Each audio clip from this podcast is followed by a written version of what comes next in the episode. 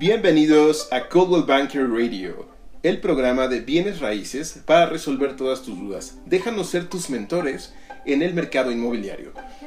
Eh, Yo soy Gabriel Mendoza, eh, gerente comercial de Coldwell Banker Estrada y profesional inmobiliario. Y tengo el gusto de conducir este programa con el experto en marketing digital, Josué Sención. ¿Cómo estás, Josué? Hola Gabriel, muy bien, ¿y tú? Excelente, en este día nublado, pero encerraditos, así que no vamos a tener problema de que llueva porque pues eh, estamos en nuestras casas, ¿verdad? Estamos guardados por esta pandemia. Es correcto. Así es. Así es y este pues bueno, hay que entrar de lleno a un tema que esta semana está siendo eh, pues yo creo que es tendencia en, a lo que se refiere a bienes raíces, porque todo el mundo en el mercado inmobiliario está hablando de ello. Y me refiero a la iniciativa de ley que está proponiendo el grupo parlamentario de Morena. No sé si has oído algo al respecto, Josué. He leído algo en las noticias, en, en las, en alguna página web, en el Universal, y Sí. creo, creo, creo que es algo, creo que sí es algo muy, que va a hacer mucho impacto en el mercado inmobiliario. Así es, de hecho lo va, va a revolucionarlo en caso de ser aceptada.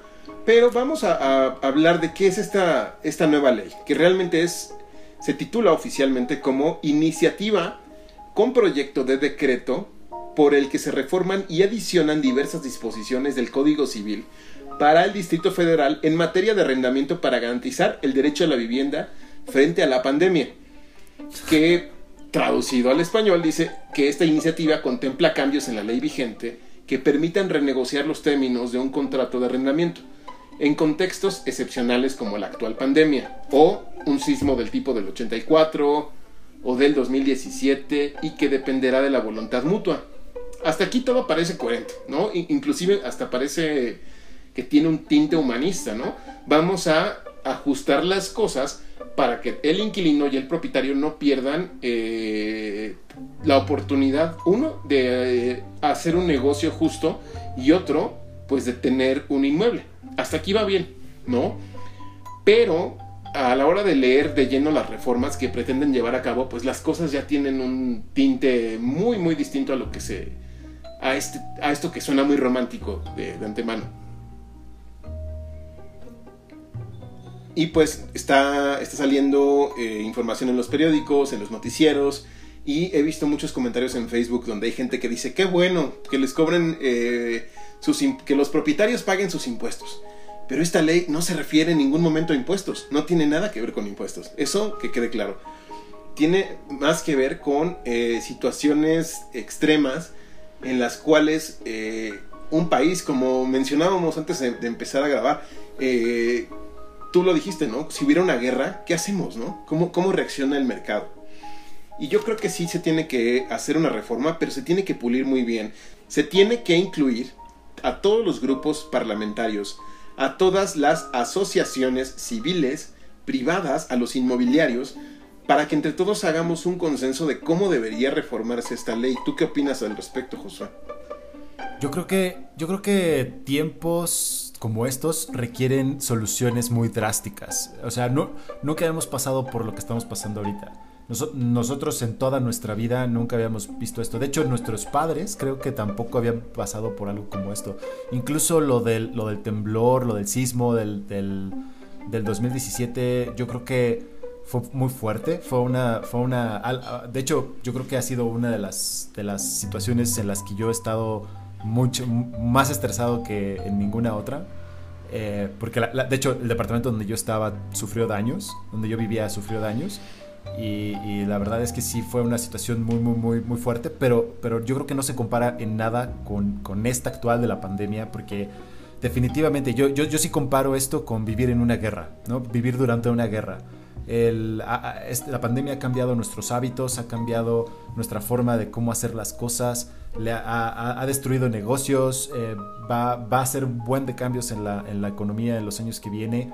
Yo creo que se requieren, o sea, yo creo que sí requiere que pensemos fuera de la caja, pero, no sé, este, este tipo de cosas, sé que vamos a cometer muchos errores pensando cosas nuevas, no sé si esta ley específico, este cambio específico sea un cambio para bien, porque sí me hace mucho ruido en muchas cosas. Como dices, la gente se tiene que poner de acuerdo para que esto funcione. Tiene que haber gente poniéndose de acuerdo y no nos podemos poner de acuerdo en usar un cubrebocas todos, ¿no? O sea, hay gente que dice que es malo, hay gente que dice es bueno y no nos podemos poner de acuerdo en cosas tan simples como esas. Ahora ponte de acuerdo en una ley como esta. Claro. Claro, y, por ejemplo, yo creo que primero la gente eh, tendría que empezar por darse el, tiempo de leer esta ley, de qué se trata, y de hacer valer su opinión una vez que la hayan leído y comprendido. Por eso aquí les vamos a ayudar, les vamos a facilitar esa parte. No tengan que irse a, a buscar la ley. Digo, si lo quieren hacer, se me hace una iniciativa eh, bastante positiva, que ustedes entienden de las cosas, pero también nuestro trabajo como inmobiliarios es darles la información ya desmenuzada, más concisa y que ustedes la puedan, eh, si usted no se dedica a esto o, está preocupado por el panorama, con todo gusto se lo vamos a resolver. Y vamos a ver. Ah, dime, dime, dime. Yo la traté de leer y no entendí nada, ¿eh? ok. Ok, no te preocupes, digo, ahorita mismo lo vamos a, Les voy a decir cuál es el texto vigente, quiere decir qué es lo que está en la ley hasta el día de hoy. Y después viene la reforma, ¿sale? Y, vemos punto por punto, si tienes alguna duda nos detenemos y la resolvemos, que tu voz va a ser la Vox Populi. Entonces, dice, texto vigente, el arrendamiento es un contrato mediante el cual las partes contratantes se obligan de manera recíproca una a conceder el uso o goce temporal de una cosa y la otra a pagar por ese uso o goce bajo un precio cierto. ¿Qué dice la reforma? Dice lo mismo, pero se le añade que aun cuando las partes le dieran oralmente o por escrito una denominación o nombres diferentes, que en español significa eh, no va a ser por escrito, va a ser eh, un acuerdo de palabra, que le vamos a llamar contrato de... Eh, cesión de derechos temporales o de que te presto el inmueble durante un tiempo, quiere decir aquí que le estoy denominando, le estoy dando un nombre diferente a la renta. Otra reforma que dice este artículo dice que el arrendamiento de una vivienda es un contrato específico de arrendamiento por medio del cual la relación entre las partes cumple con el objetivo social de coadyuvar al cumplimiento del derecho humano a la vivienda de la parte arrendataria a cambio de un rédito, o sea, un pago, a favor del arrendador. Esto en español significa, si el dueño de la casa le renta a un inquilino mediante un contrato privado durante un año y por un, precio específico, ¿no? La nueva ley lo que propone es que se debe ampliar el espectro de lo privado a lo social. O sea, yo te rento a ti, Josué, ¿no? Pero ahora, no nada más es yo te rento a ti, tengo que tener en cuenta y poner sobre la mesa el aspecto social. ¿Cuál es el aspecto social? Aquí se apela a que el propietario del inmueble debe de poner su parte en asegurar que el inquilino goce del derecho humano a la vivienda. O sea, ¿por qué el propietario tiene que darle al inquilino esa certeza? ¿Por qué él se tiene que asegurar? Eso, si me lo preguntas a mí, es responsabilidad del gobierno 100%, no del propietario de un inmueble. ¿No? Ahora, dice con un precio, ¿no? Pero debe ser un precio justo, es decir, que no importa la zona ni las características. El importe de la renta se debe ajustar al bolsillo del inquilino. Así es. Si yo te tenía eh, en un departamento en Polanco de 30 mil pesos, pero es un departamento, es un penthouse de 180 metros cuadrados, con tres recámaras, dos cajones de estacionamiento, tienes amenities de lujo, pero te corrieron de tu trabajo y ya no lo puedes pagar, entonces vas a pagar 200 pesos por ese inmueble. ¿En serio? ¿Qué opinas de eso? Sí, sí, sí, sí es literal eso. Sí significa eso. Vamos a llegar a ello, vamos a llegar a ello, pero ¿qué opinas de eso en este momento?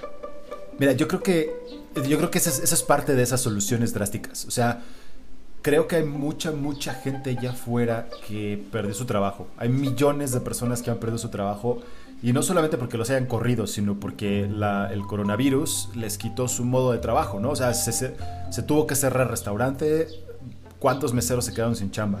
Se tuvo que cerrar el X lugar. ¿Cuánta gente se quedó sin chamba? O sea, eh, creo que definitivo, las soluciones deben de salir de, de fuera de la caja. Deben de ser soluciones debemos de pensar cosas muy creativas para poder solucionar esto, porque definitivamente no, no habíamos pasado por algo así y es muy difícil que, que cuando no pasas por algo, cuando no tienes la experiencia, es muy difícil. Sí. Pues incluso ni siquiera podemos hacer así como, como investigación de cómo le fue a, Inglaterra durante la plaga negra. Eh, pues no podemos porque ni siquiera hay, no había internet en ese entonces, ¿no? Claro. Mi, punto es que creo que está bien hacer cosas fuera de la, de la caja cosas como estas podría ser una buena propuesta, una, buena primera propuesta. Creo que pues, todavía falta que la voten, ¿no? Que la, que la votemos en general. Yo creo que tal vez pudiera ser algo que no termine siendo tal cual. Pero estoy de acuerdo en que estamos viviendo un momento en el tiempo en el que no habíamos vivido antes y está bien pensar cosas nuevas.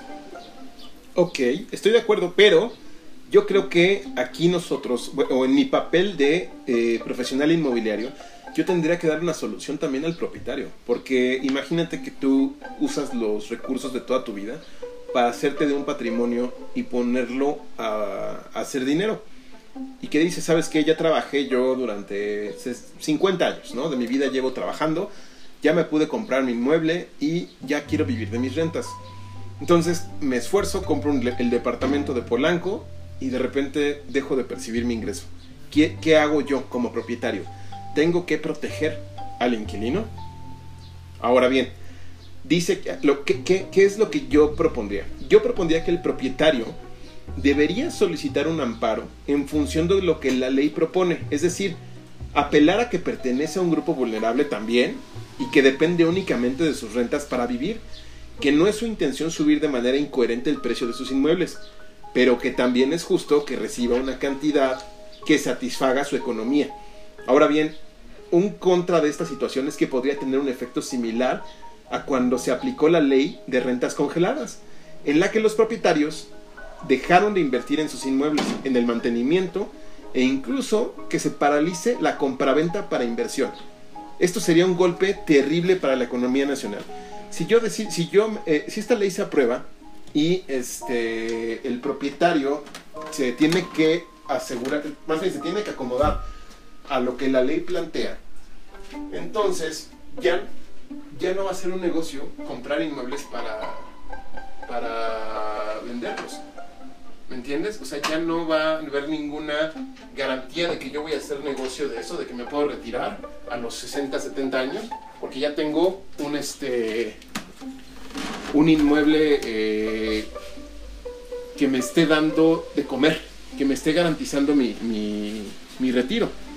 Entonces, eh, si ya deciden no comprar para invertir, se van a reducir las compraventas y le van a dar en la torre a la economía de una manera brutal. Sí, definitivo. Al final, esta ley no está contemplando, no está contemplando al dueño, que, que, también pudiera ser el dueño una persona ya de la tercera edad que depende de, la renta de su único departamento, eh, que es, es, es lo único que le, que le entra para poder sobrevivir el mes. ¿Y qué pasa si deja de percibir esos 10 mil pesos de renta que percibía normalmente, no? Claro. esa persona también puede quedarse sin, sin sustento, sin comida, sin casas, etcétera. Es correcto. Es correcto y por eso digo que en función de lo que propone esta ley se debe de apelar a ello. O sea, si estamos hablando de gente en situación vulnerable, que es un inquilino que perdió su trabajo y que no puede pagar una renta, entonces también gobierno ampara al propietario. No le eches todo el peso de la ley encima al propietario. También apóyalo a él, dale un subsidio que le permita eh, mantenerse, ¿no? O sea, aquí hay que ser muy parejos, porque aquí se los está beneficiando un sector. Ahora bien, siguiente texto vigente. Dice, el arrendamiento de inmuebles destinados a casa habitación no podrá ser menor a un año. ¿Ok? La reforma dice, el arrendamiento de vivienda no podrá ser menor a tres años. Traducción al español. Los contratos menores a tres años no tendrán validez, aun si se encuentran vigentes a la fecha en que se aceptara la reforma porque además de todo es una ley retroactiva, Josué. O sea que eh, antes las leyes no eran retroactivas, es decir, lo que ya pasó, pasó. Y partimos de cero, un tabula rasa, y vamos para adelante. Pero no, esta ley contempla eh, todo lo que está vigente, que ya hay un contrato firmado, y este, tendrás entonces que tener tres años a una persona que, número uno, no conoces. Número dos, que puede tener un mal comportamiento con los demás vecinos. Número tres, que puede tener malas, en malas condiciones la casa. Que puede contratar servicios y no asegurarte de que los pague. Por las mismas circunstancias excepcionales de, la, de pandemia, sismos, catástrofes. Eh, ya no me alcanzó para pagar el Sky, entonces la deuda es tuya, propietario. Eh, que pueda traerte más problemas y pérdida de plusvalía a tu inmueble. Y los contratos se hacen a un año porque nunca terminamos de conocer a los inquilinos. Em, ¿Cómo ves? ¿Qué opinas de eso? Bueno, eh, híjole, yo creo que como tal cual como tú dices, este tipo, esta ley funciona siempre y cuando la gente se ponga de acuerdo. Una, una, ley así podría funcionar siempre y cuando la gente se ponga de acuerdo, pero pero está bien difícil, o sea, está, está, es muy difícil que la gente se ponga de acuerdo porque hay tantas formas de pensar distintas, tantas formas de ver la, la, la, vida distinta. O sea, hay, hay, gente que puede percibir al dueño como rico, ¿no? Oye, el dueño tiene, es dueño de un edificio, es dueño de varios edificios y cobra varias rentas. ¿Por qué él no va a... a, a. Por qué o sea, si el, si el, tipo se ve que es rico, entonces ¿por qué le voy a pagar la renta? ¿no? no se va a quedar sin comer, ¿no? y tal vez yo me quede sin trabajo. Y entonces empieza, empieza, empiezas a entrar a un mundo, empiezas a entrar a una... Empiezas a entrar a, a algo ya muy... ¿Cómo llamarlo? Muy subjetivo. Algo que ya no... Ya, algo que empieza a perder forma, algo que ya no... Tú, tú, uno no es juez como para, como para dictaminar quién podrías tener la razón, quién no yo creo que eh, una, una, ley como esta te, tendría que la gente ponerse muy, muy de acuerdo, estar muy consciente de, de, quién es una persona u otra. De hecho, funcionaría si le rentara yo a un familiar, ¿no? O sea, si yo le rentara a un familiar, entonces podría... Justamente, Eso va a ser, ahorita vas a ver, esa va a ser una de las cosas que quiero añadir sobre los, lo que, la evolución en caso de que se apruebe esta ley. Pero mira, vamos a ver, ¿qué solución o qué, qué proponemos en, esta, en este sentido de los tres años? Mira, si las rentas no pueden ser menores a tres años, deben de especificarse cláusulas de rescisión y suscribirse con antelación a jueces que puedan dar fe y autorizar que se firme por anticipado una rescisión de contrato. La ley de condóminos podría ser un excelente aliciente a esta solución. No obstante, para los casos de casa-habitación, se tendrían que revisar los reglamentos de colonos, eh, porque no están dentro de un régimen de propiedad en condominio. Cualquier atisbo de fiestas, malas conductas, incitaciones a la violencia, desperfectos, obras no autorizadas y cualquier actividad que pudiera poner en peligro el dominio del, propietario, validaría esta cláusula de rescisión anticipada. Aquí habría que poner en un balance el tema del depósito. ¿Qué hay que perder? ¿Qué se prefiere perder? ¿El depósito o el dominio? ¿Qué vale más para un propietario? ¿Perder meses de renta o un mes de depósito? Eso viene a colación de la siguiente, eh, del siguiente texto vigente, que, dice lo siguiente, ¿no? Eh, se prohíbe a los arrendatarios, a los arrendadores, de solicitar como garantía cualquier título de propiedad. O sea, que ya no podrás solicitar un bien inmueble como garantía para que te paguen la renta. ¿Ok? Esto contempla como un abuso del... O sea, esta reforma piensa o contempla que es un abuso del propietario a la hora de resarcir el bien inmueble en caso de que éste perdiera su patrimonio, ya que nada asegura que la otra parte cuenta con un bien que pudiese vender o hipotecar para restituir el daño al arrendador. Esto lo único que va a provocar es que las rentas sean inaccesibles y por ende que los propietarios opten por vender mejor. Es decir, si yo, Josué, como propietario ya no, ya no tengo derecho a exigirte que me traigas un fiador con un bien raíz, ya va a estar prohibido. Entonces, ¿cómo me aseguro de que si, si tú haces que yo pierda mi casa, apelando a la ley de extinción de dominio, es decir, haces una, ni siquiera tú como inquilino, haces una fiesta, invitas a, a unos amigos, ese amigo invita a otro amigo, y ese amigo resulta que es narcotraficante. Y que lo van a buscar, se pelean y matan a alguien dentro del inmueble. En ese momento aplica la ley de extinción de dominio y el dominio pasa a ser parte del Estado. Entonces tú como propietario estabas tú en tu casita, como si nada, y de repente hablan y te dicen, ¿qué crees? Perdiste tu inmueble porque mataron a un narcotraficante dentro de la casa. Y tú así de qué? Ya no tienes exacto, ya no tienes en tu contrato alguien que se haga responsable. Para eso se pedía el fiador.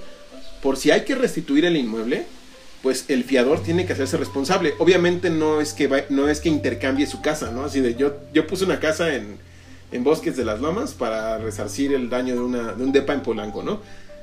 Más bien, tú tendrás que averiguar cómo le haces. Si vendes tu casa de, de Bosques y me das, sí, el dinero, o me restituyes a mí o, me das el dinero o me compras tú el departamento o no sé cómo le vas a hacer, pero tú me tienes que eh, proveer del inmueble que perdí por tu culpa, ¿no?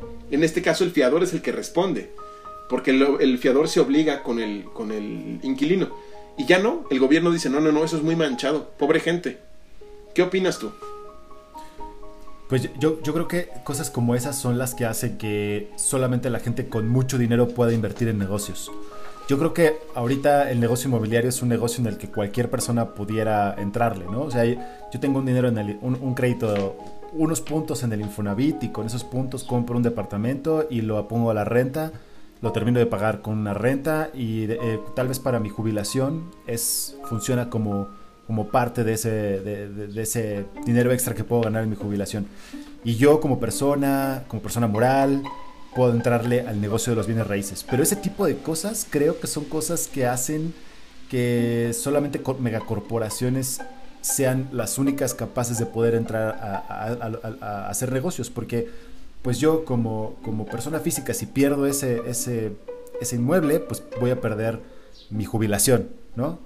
Y en el caso de que pase lo que dices, ¿no? En, esa, eh, en el caso, seguramente no va a ser muy seguido, pero en el caso de que pase, de, que pase lo que dices y, no, el, ya no es posible eh, tener, tener un aval, eh, o, lo, hacen, lo hacen inconstitucional, lo hacen contra la ley, entonces ya no se puede, y entonces ya el, el, el, el arrendador ya no tiene ese, esa ventaja entonces vamos, a, vamos a llegar a un punto, o podríamos llegar a un punto en el que solamente megacorporaciones sean capaces de solventar ese tipo de, fallas, ese tipo de pérdidas, y megacorporaciones sean las únicas capaces de entrarle al negocio de los bienes inmuebles, de la renta de bienes inmuebles. Estoy de acuerdo contigo y entonces si el gobierno se supone que va a favorecer a los a los más vulnerables, aquí está haciendo todo lo contrario, está favoreciendo a las grandes empresas a que ellos se vuelvan una especie de monopolio en el mercado de arrendamientos inmobiliarios. Porque ellos sí dicen, ah, bueno, perdí mi inmueble, entonces, pero tengo otros dos. ¿No? O sea, eh, eh, es una ironía, inclusive es una ironía, es una contradicción. Pero bueno, mi, mi, mi recomendación cuál es en caso de que esto se apruebe. Si ya no será posible solicitar un bien inmueble como garantía, pues se deberá exigir el apoyo de un obligado solidario con una póliza jurídica y hacer obligatoria la investigación del inquilino y del obligado solidario. Incluso se deberá hacer un estudio socioeconómico y dependiendo de las siguientes cuestiones tomar determinaciones. ¿Qué cuestiones? Número uno, que compruebe ingresos suficientes para pagar el monto de la renta mediante estados de cuenta bancarios, no recibos de nómina, ¿sí? no recibos de honorarios, siempre que sean estados de cuenta bancarios. Si no los comprueba, tanto el, inquilino como el obligado solidario tendrán que dejar vinculada una tarjeta de crédito en caso de que incumpla con el pago de la renta. Dos, que firmen pagares ambas partes, el inquilino y el obligado, a ser pagaderos los mismos en caso de incumplimiento. La actual ley no habla de títulos de crédito y su prohibición, así que creo que es hora de regresar a la figura del obligado solidario y los pagarés Número 3. La póliza jurídica va a encargar de mediar cualquier controversia y deberá ser pagada por el inquilino. No podrá existir un contrato de arrendamiento sin póliza jurídica, misma que debe pagarse por tres años consecutivos. ¿Por qué tres años? Porque el gobierno está eh, pidiendo que el contrato sea de tres años. Entonces tu póliza es anual. Es una póliza que vas a pagar año 1, año 2, año 3. Ahora, eh, en caso de que se aplicara la ley de extinción de dominio, que es el gobierno le quita el inmueble, el propietario le quita el dominio, porque se incurrió en algún aspecto que, que violara esta ley, y, el inquilino tuviera que resarcir el daño, pues deberá quedar por escrito que se compromete a obtener un crédito hipotecario suficiente para resarcir el daño. Esta iniciativa va a tener que ser de ley, ¿no? ¿Y qué va a hacer esta ley? Que impulsaría el mercado de los créditos y ampliaría un espectro que antes no se había considerado él saca un crédito, pero no para que obtengas tu inmueble, sino para resarcir un error que tú cometiste y que violentaste una ley y que como ya no pudiste eh, entregar un inmueble o poner como garantía a un fiador en tu contrato, pues ahora tienes que sacar un crédito y la facilidad es que lo vas a pagar por años. Que no va a ser para ti, pues no, no va a ser para ti. ¿Por qué? Porque incumpliste. Entonces aquí es una medida que en caso de que se apruebe lo, otro, yo apelaría a que se aprobara esto. Ahora, hay que entender de dónde viene esta ley. Esta ley nace de asociaciones civiles que se la presentaron al Parlamento a dos, a dos diputadas de, de, Morena y ellas son las que están eh, promoviendo esta ley. Entonces, yo creo que podríamos actuar igual como asociación civil, ¿no? Y, eh, y grupos privados y presentarle esta iniciativa. Oye, pues está bien, hagan su ley, pero también protejan al propietario. Entonces, haz una ley en donde se otorguen créditos hipotecarios a los eh, inquilinos, ¿sí? En caso de que hagan perderizo el inmueble o se aplique la ley de extinción de dominio. ¿Y sabes qué va a pasar, Josué? Que van a decir, oye, oye, no, mejor utilizo el crédito y compro. entonces el mercado de, de rentas pues, se va a venir para abajo. O sea, por donde lo veas, creo que es una ley bastante complicada y que sí necesita pulirse muy bien. ¿Qué opinas de esto? Definitivo, yo creo que de esta, o sea, mira, en, mi opinión no está mal hacer nuevas propuestas. En mi opinión no, está súper bien eh, sugerir, cosas nuevas para solucionar problemas nuevos. Pero, pero sí, definitivamente necesita pulirse muchísimo porque no están tomando en cuenta al, incluso no solamente al, arrendador, el arrendador, el arrendador es el que renta, ¿no? Sí, exacto. No solamente, el, propietario. No solamente el propietario, sino también no están tomando en cuenta mucha, o sea, todo el, todo, todo, el organismo que hay de, o sea, eh, no solamente es el propietario y el que renta, sino es toda una industria, la industria de la renta, de, la, de, la, renta de un inmueble. Hay, hay, hay hasta asistentes, hay hay, hay, toda una industria ¿no? alrededor. Hay gente que está alimenta a su familia gracias a la, industria de la renta. Y, Así es. y yo, yo, creo que no están tomando en cuenta muchas, a muchas de las personas que forman parte de ese, ese ciclo. Y, y sí, debería, debería ser una prioridad tomar en cuenta todos, todas las, las formas de pensar y todos las Todas las aristas posibles, ¿no? Ahora, hay otro texto vigente de esta iniciativa, eh, bueno, más bien, texto vigente en la ley actual. El contrato de arrendamiento debe otorgarse por escrito. La falta de esta formalidad se imputará al arrendador y en su caso dará derecho al arrendatario a que demande cuando por virtud de tal omisión se cause un daño o perjuicio, siempre que estos sean consecuencia directa de aquello, de que haya, de que no exista un contrato en papel. La reforma dice que en el caso de, de arrendamientos de vivienda, hay que acotar. Esta ley solo es para arrendamientos de vivienda. No estamos hablando de locales, oficinas, edificios, no. 100% vivienda. Dice, en el caso de arrendamientos de vivienda, la ausencia de contrato escrito impedirá que pueda hacerse un desalojo, aún por incumplimiento del pago de la renta, hasta que no sea subsanada esta formalidad. Esto, traducido al español, quiere decir, si no hay nada por escrito, no te pueden desalojar. ¿Ok? Esto a pie a que si un invasor se, queda con tu propiedad, porque tú la tenías vacía por X o Z razones, y se mete un tipo y argumenta que llegó a un acuerdo verbal contigo y dice que ahora lo quiere sacar. Oye, no, es que el señor González me rentó esta casa y ahora me quiere sacar. Él me lo aseguró por de palabra y yo le pago en efectivo, él lo viene a recoger. Entonces, imagínate, esto va, va a resultar esto puede resultar, pero si es que el invasor logra contratar algún servicio a su nombre mediante un contrato falsificado, o sea, es decir, eh, este fulanito inventa un contrato, lo firma, va y lo entrega a la compañía de luz, van y le ponen luz, eh, le ponen agua, le ponen Sky, le ponen internet y ya vive feliz. Está apelando a que hay un acuerdo verbal. Porque la ley dice, si no hay un contrato, no te friegas, no, no puedes desalojar al, inquilino. ¿Qué opinas de esto? Bueno, yo creo que. Ah, híjole, es que. Yo, yo creo que nuestra ley necesita muchísima. toda la ley en general necesita mucho, pulirse muchísimo, porque creo que esto no es, no es solamente de... O sea, la, ley históricamente favorece a las empresas, favorece a, sí, sí, sí, al empresario. Bueno, y, no, no, está mal, no está mal que favorezcan al empresario, no está mal que le quiten, que, que, recorten los impuestos que paga una, una, gran empresa por dar mucho empleo. No es, no es, tampoco creo que esté mal. Eh, solamente yo creo que lo que, lo que hemos fallado, lo que falla la ley, es en escuchar todas, todas las aristas, en escuchar todos los, todos los lados. Hay, hay millones de pobres en, en, la Ciudad de México. Ah, la, la, la, ay, el, el, la proporción de gente pobre contra gente rica es muy, muy, muy marcada, ¿no? Hay una diferencia de clases muy fuerte creo que los partidos políticos se aprovechan más de eso como para, para, buscar votos, más que para hacer verdaderos cambios.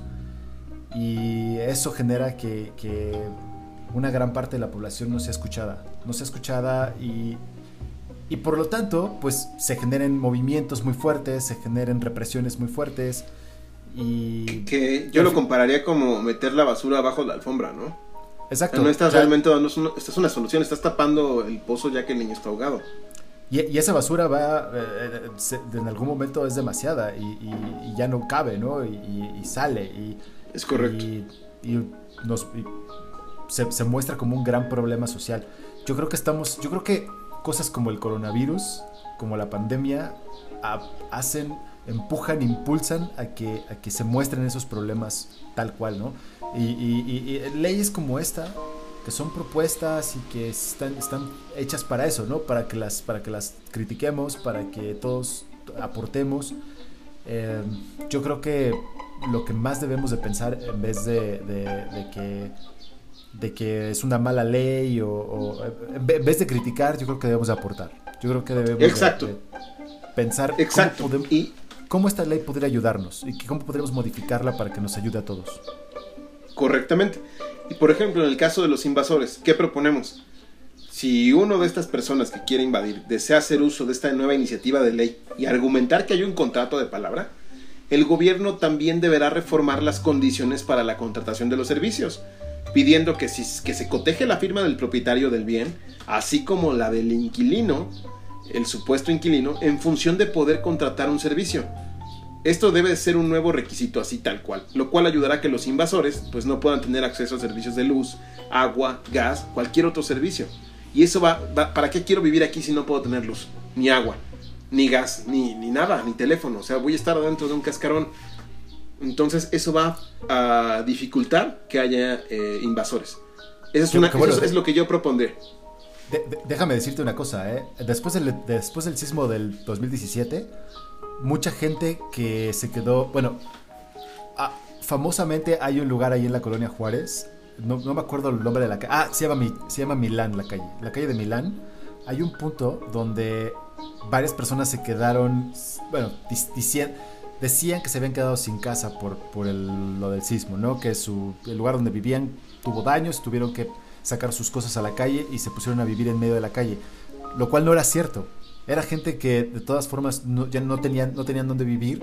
Se y llegó ahí. De pretexto, se pusieron de pretexto el, el, sismo, ocuparon toda la calle y se quedaron a vivir ahí y lo que hacían era vender drogas y eh, hacer, hacer e, e, era gente que no vivía trabajando, ¿sabes? Era gente que se dedicaba a la vida. Y, Inclusive llegué yo a comprarles este, unos pollos rostizados del su mesa los primeros días porque dije, qué gacho, ¿no? Y fui y les compré cosas, ¿no? Ándale.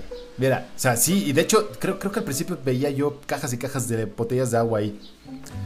Pero, pero después de mucho tiempo, después, ah, creo que todavía al día de hoy o muy recientemente todavía seguían ahí y los vecinos no podían sacarlos. Los vecinos, por más que hacían el gobierno, por más que mandaba gente, no los, no los podían quitar de la calle. O sea, imagínate, también, por otro lado, o sea, sí, estoy de acuerdo. La ley pudiera ser, pudiera verse extrema, estoy de acuerdo con tu, con tu solución, pudiera ser una buena solución, pero lo, si podemos probar algo es que la gente vive en un pedazo de tierra donde no hay nada, ¿no? La, gente sí, claro. se, si se pueden adueñar de un, de un lugar, hay, gente que se puede adueñar de un lugar gratis, eh, claro. puede vivir.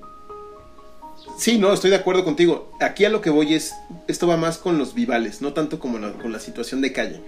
Eh, los vivales que sí quieren, que quieren vivir bien a costa de los demás no tanto de alguien que busca un refugio, porque yo creo que la persona que está en situación de calle busca un refugio, no busca vivir bien en el sentido de, ay, quiero tener comodidades, mi internet, porque no conocen esa vida, ¿no? Entonces, más bien aspiran a tener una guarida, donde ya será que, tengan, eh, recojan agua del, suministro callejero y prendan fuego haciendo una fogata, y etcétera. Ese es otro tema. Aquí es más de la gente mala, de la gente malintencionada, mezquina. Ahora, viene una reforma sin texto correlativo, o sea, una nueva ley, que dice, además, el arrendador perderá su derecho a conservar el depósito en caso de rescisión anticipada del contrato por parte del arrendatario o de una cantidad equivalente al mismo en caso, en caso del término temporal del, del contrato. Traducción. Si el inquilino decide rescindir el contrato por anticipado, o sea, antes, por cualquier causa, ya como propietario no puedes retener el depósito en garantía. Es decir, si te dañaron tu patrimonio, o contrataron servicios y no los pagaron, o te deben rentas, no va a haber manera de que recuperes nada. Y al contrario, vas a tener que gastar para reparar todo lo que haya hecho o para pagar los servicios que dejó pendientes. ¿Qué, qué, qué, opinión te merece esta parte? No, bueno, yo, creo que es la misma opinión. no, no creo que sea una idea muy inteligente hacer eso. Ahora, ¿qué propongo? Los inmobiliarios podemos tener una gran participación en esta iniciativa de ley, ya que podríamos aconsejar a todos nuestros clientes a renegociar todos los contratos vigentes y hacer un nuevo clausulado que integre todas las posibles situaciones legales e instancias civiles o privadas en caso de que se pueda apelar a que el inquilino pertenece a un grupo vulnerable. Ahora, e, esto va de la mano con, eh, con lo siguiente, y es que eh, si no hay un contrato escrito en arrendamiento de vivienda, eh, se considera que todas las partes están en una relación arrendataria de acreditarse la existencia de una ocupación consentida en un inmueble propio por parte de un tercero a cambio de la remuneración, ¿no?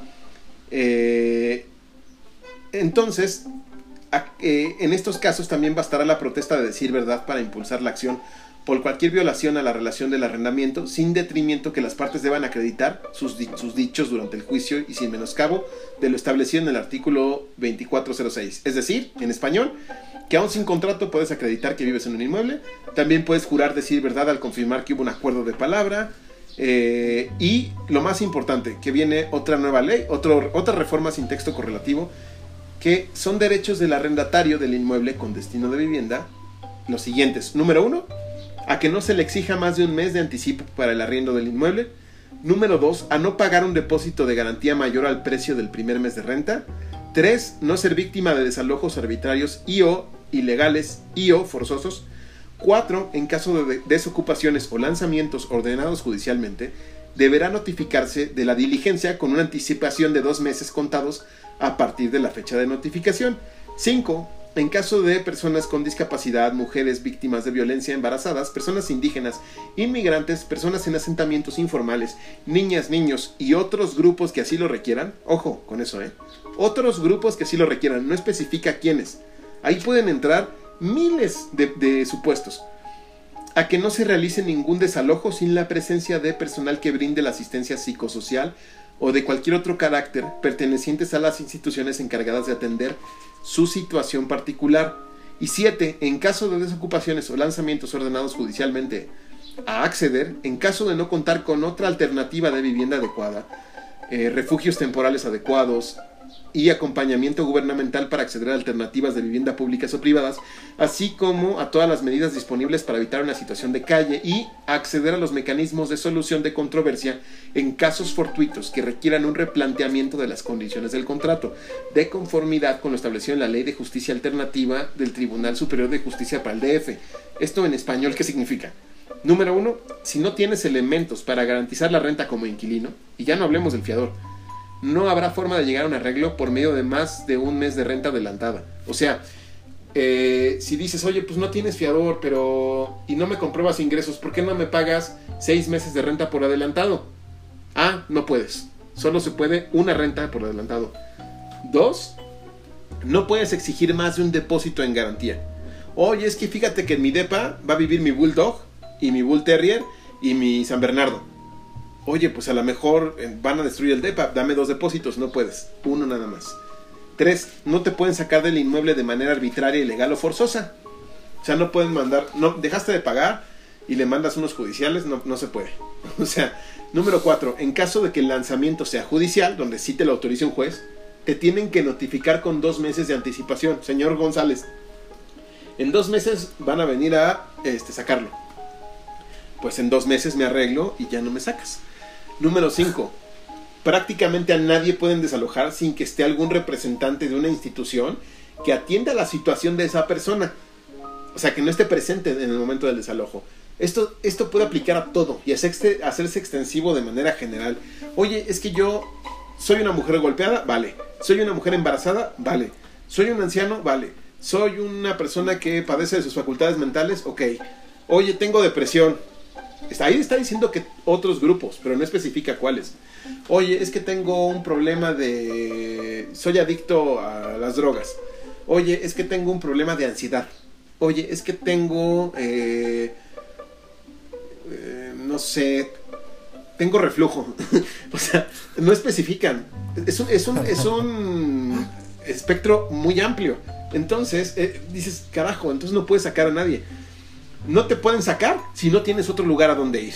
O sea, de verdad, eso, eso le corresponde al gobierno. El, otorgar vivienda le corresponde, el derecho a la vivienda es un, es un, es trabajo del gobierno, no de los propietarios.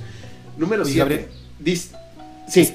¿Esto, aplica solamente en pandemia o en situación de pandemia o, o aplicarías aunque no hubiera pandemia? El tema es ese exactamente que esto no es, las especificaciones de la pandemia viene después. Ahorita no hemos llegado a esa parte. Entonces imagínate, imagínate, ¿no? Dice, siempre podrás apelar a la ley para resolver cualquier controversia o ajustar tu contrato inicial. Esto realmente es un derecho que siempre ha existido. No obstante, con todas las otras iniciativas encima, pues se vuelve mucho más relevante. O sea, antes era válido que tú fueras, eh, te apegaras a la ley, fueras a los tribunales, en los contratos bien establecido dónde es la jurisdicción de ese contrato. Entonces, oye, yo tengo una, una, este, una controversia con el propietario, me voy a juicio, eso es normal, eso siempre puede pasar. Pero ahora súmale todo lo demás, lo vas a hacer más complicado, más tortuoso. Entonces, a lo que yo voy es que los inmobiliarios podemos hacer contratos mucho más grandes, eh, que integren todas las posibles situaciones legales e instancias civiles o privadas en caso de que se pueda apelar a que el inquilino pertenece a un grupo vulnerable. Ok, yo soy diabético, o bueno, ok, en el contrato va a venir un clausulado donde diga que también la gente que padece diabetes, la gente que padece síndrome de Down, la gente que padece ansiedad, la gente que padece depresión, la gente que padece eh, drogadicción, la gente que está embarazada, las mujeres que fueron golpeadas, las los, las personas que son extranjeras. Vámonos a todo. Está bien, yo no tengo problema con eso, pero ahora los contratos ya no van a ser de 12 páginas, se van a transformar en una Biblia, ¿no? Y un ejemplo de esta modificación es que de antemano deberás estipular en el contrato privado que el inquilino forma parte de un grupo vulnerable y que la institución que lo respalda forzosamente debe de firmar mediante un representante que funja como tercer obligado solidario, haciéndolo parte de las obligaciones del contrato. Es decir, me vas a sacar, o sea, te voy a sacar, pero tu representante que tiene que estar presente, valga la redundancia, va a estar en el momento y este contrato lo avale. Entonces, estamos dando una solución, sí, pero es también es darnos un, una, un disparo en el pie. ¿Por qué? Como inmobiliarios, porque ahora vamos a darnos más trabajo. Y realmente, si es una renta, y, y no, con esto no quiero demeritar a nadie, pero si hablamos en términos fríos, en términos monetarios y términos económicos, para que un negocio inmobiliario funcione debe de nutrirse de muchos elementos, de, ventas y de rentas, estoy de acuerdo. Un contrato de venta se tardan más, pero son más sencillos, son de 5 páginas. Un contrato de arrendamiento son más rápidos, pero son de 12 páginas. Ahora van a ser de 20, 30 páginas. ¿Y eso cuánto tiempo nos va a llevar a hacerlo? ¿Cuánto tiempo le vamos a invertir a una sola propiedad de 8 mil pesos. O sea, no es negocio. Y lo estoy diciendo de la manera más franca y fría posible. ¿Ok? De acuerdo. ¿Qué opinas de esto? No, pues de acuerdo. O sea, el, el, mira, poner un negocio es igual para todos los negocios. O sea, te tienes que dedicarle un tiempo y a, cambio de ese dinero, de esa expertise, de esa, de esa experiencia, tú obtienes un, un pago, ¿no? O sea, y, y más. Claro. O sea, y, eh, en estos tiempos es, es, tan necesario tener un agente inmobiliario, porque un agente inmobiliario te va, te va a conseguir el deal correcto, te va a conseguir el, la, la, negociación correcta, te va a dar las armas, te va a dar la, la, experiencia para que en esa negociación que vas a hacer una vez en tu vida, dos veces en tu vida, o es más, si la haces muy seguido, entonces la, la, la puedas hacer lo mejor posible todas esas veces que la hagas. Pero lo más probable es que lo hagas una o dos veces en tu vida, ¿no? Compras una casa una vez, compras una casa, rentas un departamento una vez, o muy pocas. Pero, pero mi punto es que sí, o sea, un, un negocio depende, un, para, para, para, dedicarse a un negocio uno tiene que tener una expertise y uno tiene que hacer sus cuentas y decir, bueno, le voy a dedicar a esto X cantidad de tiempo y me va a redituar en X cantidad de dinero. Y tal, y, y, y sí, yo he visto el trabajo tan complicado que es rentar un departamento. Es mucho papeleo, es mucha investigación, mucho... Y, y, le tienen que dedicar a veces días, varios días, a una, a una, negociación que pudiera no redituar en mucho dinero. Y si es así, entonces, ¿qué va a dejar de ser negocio rentar? Que, que nosotros no nos vamos a negar nunca a una, o sea, que quede claro y que no se confunda. Nosotros no vamos a, a, a ningunear a nadie. Vamos a trabajar para ello, pero poniéndose en el zapato de nosotros, realmente es conveniente eh, dedicarle dos días a un contrato de renta de 8 mil, de 10 mil, de 12 mil, de lo que sea, pudiendo hacer tres en el mismo periodo de tiempo, que ahora, hoy en día, un contrato de arrendamiento se resuelve de un día para otro. Al menos en Coldwell Banker Estrada, el comercial. Pero con todas estas iniciativas, pues nos vamos a tardar más, ¿no? Y, eso va a representar que dejemos ir a otros clientes que puedan requerir nuestros servicios, que no estemos disponibles al 100% por estar con una saturación de trabajo, por darle gusto a todas las partes y por cubrir tanto al inquilino como al arrendador. Ahora, lo que decías de desastres naturales, aquí viene, que es una nueva ley, es una reforma sin texto correlativo. De conformidad con el artículo 1796 del código, desde el código, en caso de emergencia nacional, desastres naturales, declaratorias de emergencia ambiental o natural, así como cualquier otra situación de fuerza mayor que paralice las actividades económicas e impida al arrendatario el cumplimiento del contrato, podrá solicitar al arrendador la renegociación transitoria o definitiva de las condiciones del contrato de arrendamiento. Para estos efectos podrá recurrirse a los mecanismos previstos en la Ley de Justicia Alternativa del Tribunal Superior de la Justicia para el Distrito Federal. Traducción al español. En ¿Traducción? caso de una emergencia... ¿Mandar? ¿Traducción? Porque no ¿Traducción? Nada. en caso de emergencia nacional, tendrás pleno derecho a renegociar las condiciones de manera temporal o definitiva de tu contrato. Y si el arrendador se niega, lo llevas a juicio. O sea, ¿sabes qué? Estalló la guerra en el país. O, o, el coronavirus, que es yo creo que nuestro ejemplo más claro y más real. Este, no puedo trabajar, me, no puedo trabajar en casa, este, me corrieron de trabajo, lo que sea. Este, entonces quiero renegociar las condiciones de manera temporal o definitiva. Es decir, ya no te quiero pagar renta. Hazle como quieras. La ley me protege. Y si te niegas, te llevo a juicio. Además, de todo lo anterior, debemos resaltar que la ley será retroactiva. O sea, si los contratos que ya están en funcionamiento y se aprueba esto, pues a todos les va a aplicar lo mismo. Todos van a poder renegociar las condiciones de manera temporal. Que, que mira, yo no estoy negado a que se renegocie. Yo inclusive digo, oye, vamos a encontrar juntos la solución. Porque sí, yo estoy da, eh, garantiz garantizándote el uso y goce de la cosa o del inmueble y tú me estás garantizando una remuneración para yo sobrevivir, ¿no? Entonces, eh, ¿qué, ¿qué, proponemos? Que, que, en este caso de, emergencias nacionales, el espectro debe ser más amplio. O sea, eh, al cual se apelaba originalmente esta iniciativa de ley, estamos de acuerdo en que se renegocien de manera temporal las condiciones. La economía se va a fracturar más si dañamos también al mercado de las rentas. Y no es desensibilizarse con los inquilinos, sino encontrar la forma, mediante un profesional inmobiliario, mediante una póliza jurídica, un arreglo que pueda satisfacer las necesidades de ambos y apelar al derecho de una vivienda digna. Ejemplo, vamos a poner un ejemplo. Yo propietario te digo, ¿sabes qué? Eh, este mes págamelo a la mitad dependiendo de cómo vayan las cosas del siguiente mes, me lo pagas a la mitad. Si te corrieron, te doy un mes de gracia. Un mes de gracia para que vayas resolviendo eh, cómo pagarme algo. No me pagues todo, pero págame algo. Yo también tengo gastos. Yo también necesito comer y sobrevivir y tener un hogar. A lo mejor yo vivo, yo pago una renta también y la pago derivada de la renta que tú me pagas a mí. ¿No? O sea, ese tipo de arreglos son los a los que se deben de llegar, no imponer así, ah, no quieres, te llevo a juicio. ¿Qué opinas de eso? Totalmente de acuerdo, totalmente de acuerdo. La, la... Debería de ser una, debería ser un diálogo. Debería de, nunca debería de ser algo forzado. Debería ser más un diálogo.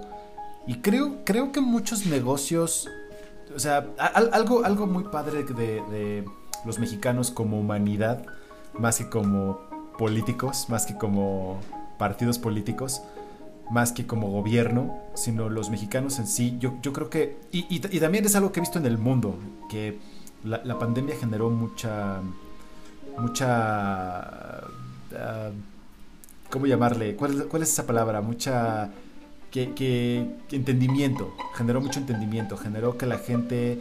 Eh, empatía, ¿no? Empatía, exactamente, esa es la palabra. La, la, pandemia generó mucha empatía y en los mexicanos sobre todo. O sea, yo siento que eh, si, si tú alzabas la mano y decías, yo, y de hecho ahorita, si tú alzas la mano y dices, yo tengo un problema, yo, yo, me siento mal, yo estoy pasando por un mal momento, yo siento que la gente eh, responde y la gente ah, está apoyando y la gente ayuda. No, claro. creo, que, creo, que, creo que hemos demostrado que como sociedad somos muy empáticos con los demás y creo que podemos hacer grandes cosas teniendo ese diálogo pero, pero sí, definitivamente, a la fuerza, a la fuerza no, a la fuerza ni los calcetines entran, ¿no? Estoy de acuerdo. Ahora, si la ley va a ser retroactiva, yo aconsejaría a todos nuestros clientes, arrendadores, a suspender el contrato inicial, que le den un mes de gracia al inquilino y proponer un nuevo contrato con nuevas condiciones. El mes de gracia servirá para evaluar estas condiciones y si no está de acuerdo, pues ocasionará la devolución de su depósito, ¿va? Y la rescisión del contrato. Yo creo que una iniciativa sana que, propondríamos es otorgar uno o dos meses de gracia al inquilino ya en los nuevos contratos. Uno, un mes de gracia antes del inicio del contrato para que te puedas cambiar, para que adaptes tu casa. Y otro mes posterior al contrato para que puedas hacer tu, eh, para que puedas mudarte sin prisas, ¿no? Yo creo que esa es una nueva manera de negociar donde tú no pierdes. O, ok, a lo mejor pierdes dos meses, ¿no? Pero le estás dando, estás siendo eh, flexible con el inquilino sin caer en extremismos. Ahora, algunas ideas eh, al calce. Yo creo que sí corresponde al gobierno el velar porque el pueblo tenga derecho a una vivienda digna. Es decir, ellos son los que deben de invertir y trabajar en que, que esto sea una realidad, en hacer mejores albergues, en hacer mejor, este, en no dejarle toda la carga a, los propietarios, a la gente que paga impuestos, a la gente que contribuye a la economía. Lo único que vas a hacer es tronarlos. O sea, no, no, no puede ser que el gobierno no participe y nada más vea de lejos y dicte qué hacer o qué no hacer. Imagínate que rentas por tres años a unos roomies que se la pasan haciendo fiestas, meten gente y todo esto en épocas de COVID. Se enferma uno, ya no pueden pagar, al rato ninguno de los dos puede pagar y no los puede sacar hasta dentro de tres años. Pero sí tienen dinero para fiestas. ¿No? O sea, ahí es ahí donde empiezan a haber huecos en esta ley que me dan pavor. Entonces, vamos a hacer esto, Josué. Que hagan caso omiso al podcast anterior, donde decíamos que es mejor rentar eh, tradicionalmente y no como Airbnb y anexas, y que mejor reconsideren que sus inmuebles deban ser rentados en Airbnb y anexas, en Dada Room, en todas estas aplicaciones, y que no sean rentas de un año, que sean rentas temporales con ese servicio y tú que tengas, y, que sea un arreglo de que pues, tengo que pagar mi mesada, ¿no? Y mes a mes vas pagando tu, tu, tu, tu inmueble. y ya no eh, usas el sistema original. Digo, esto en aras de que se apruebe la nueva ley, ¿eh? si no se aprueba, que la veo difícil, que ya se mandó a, consejo a que la gente diga si está de acuerdo o no, que yo creo que va a ser una mayoría la que no esté de acuerdo. Y, eh, y finalmente, algo que, que, que, mencionaste, vamos a terminar rentándole a nuestros familiares o amigos, que eso yo, también se me hace muy sano. Ok, este, mi primo Jonás de Monterrey se viene a vivir a la Ciudad de México, pues le voy a rentar a él. O, me, o trae un amigo, pues le rento al amigo. ¿No? Yo creo que esas son soluciones también emergentes y que van a ser como la, evolución lógica de esto que se, que se avecina. Sí, de acuerdo. Yo creo que. Yo, yo creo que eh, somos muy inteligentes. Yo, yo le doy crédito, yo le doy mucho crédito a la sociedad mexicana, a los mexicanos. Eh, creo que somos muy inteligentes y podemos tener ese diálogo y podemos llegar a un acuerdo. Y, y yo, quiero, yo quiero creer eso. Yo quiero creer que que es una ley que va a pasar por, esa, por ese proceso y si se aprueba, se va a aprobar con los cambios y, y las cosas necesarias que, para, que, para que beneficie a la mayor parte de nosotros. Y, sí, que podemos darle la vuelta, ¿no? Sí, exacto. Que podamos, que podamos todos aprovechar, o sea, que, que todos recibamos un beneficio. O sea, y estoy de acuerdo que estamos en época de, de, pandemias y, como dije, o sea, es una época comparable con, con, vivir en una guerra y no vamos a ganar lo mismo todos, no vamos a... Pero, pero de nuevo, o sea, he visto mucha empatía en la gente, en los mexicanos. O sea, hay, muchos, muchos negocios allá afuera que, el, dueño del negocio dijo, ¿saben qué? Eh, todos nos vamos a recortar el sueldo a la mitad. Pero todos vamos a seguir, a seguir teniendo trabajo, ¿no? y vamos a estar en nuestras casas, vamos a trabajar y vamos a hacer todo lo posible por levantar este negocio. Y, así se ha hecho, así se hizo, ¿no? Claro.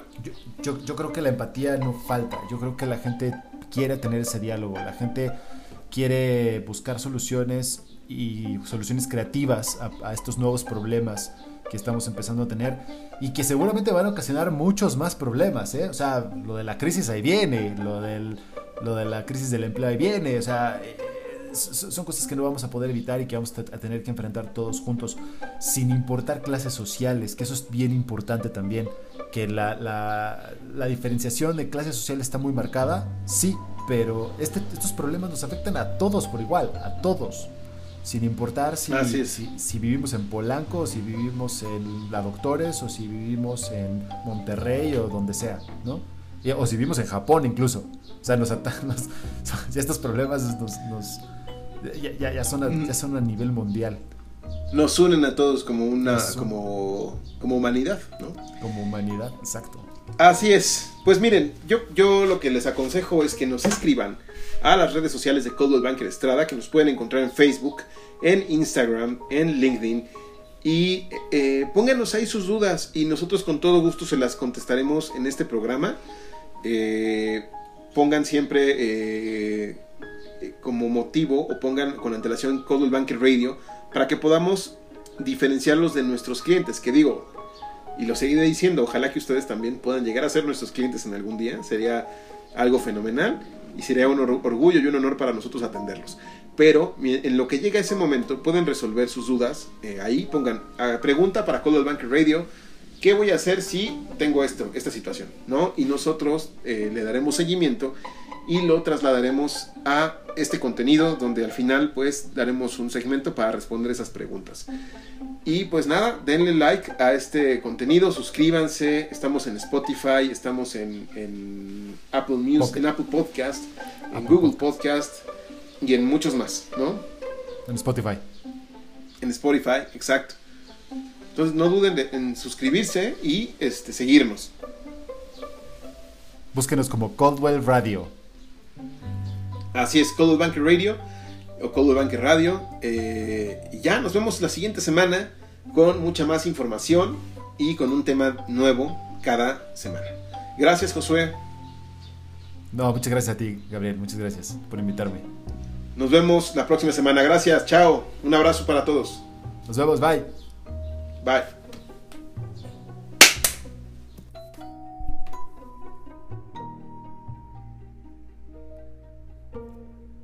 Súper bien, me encantó.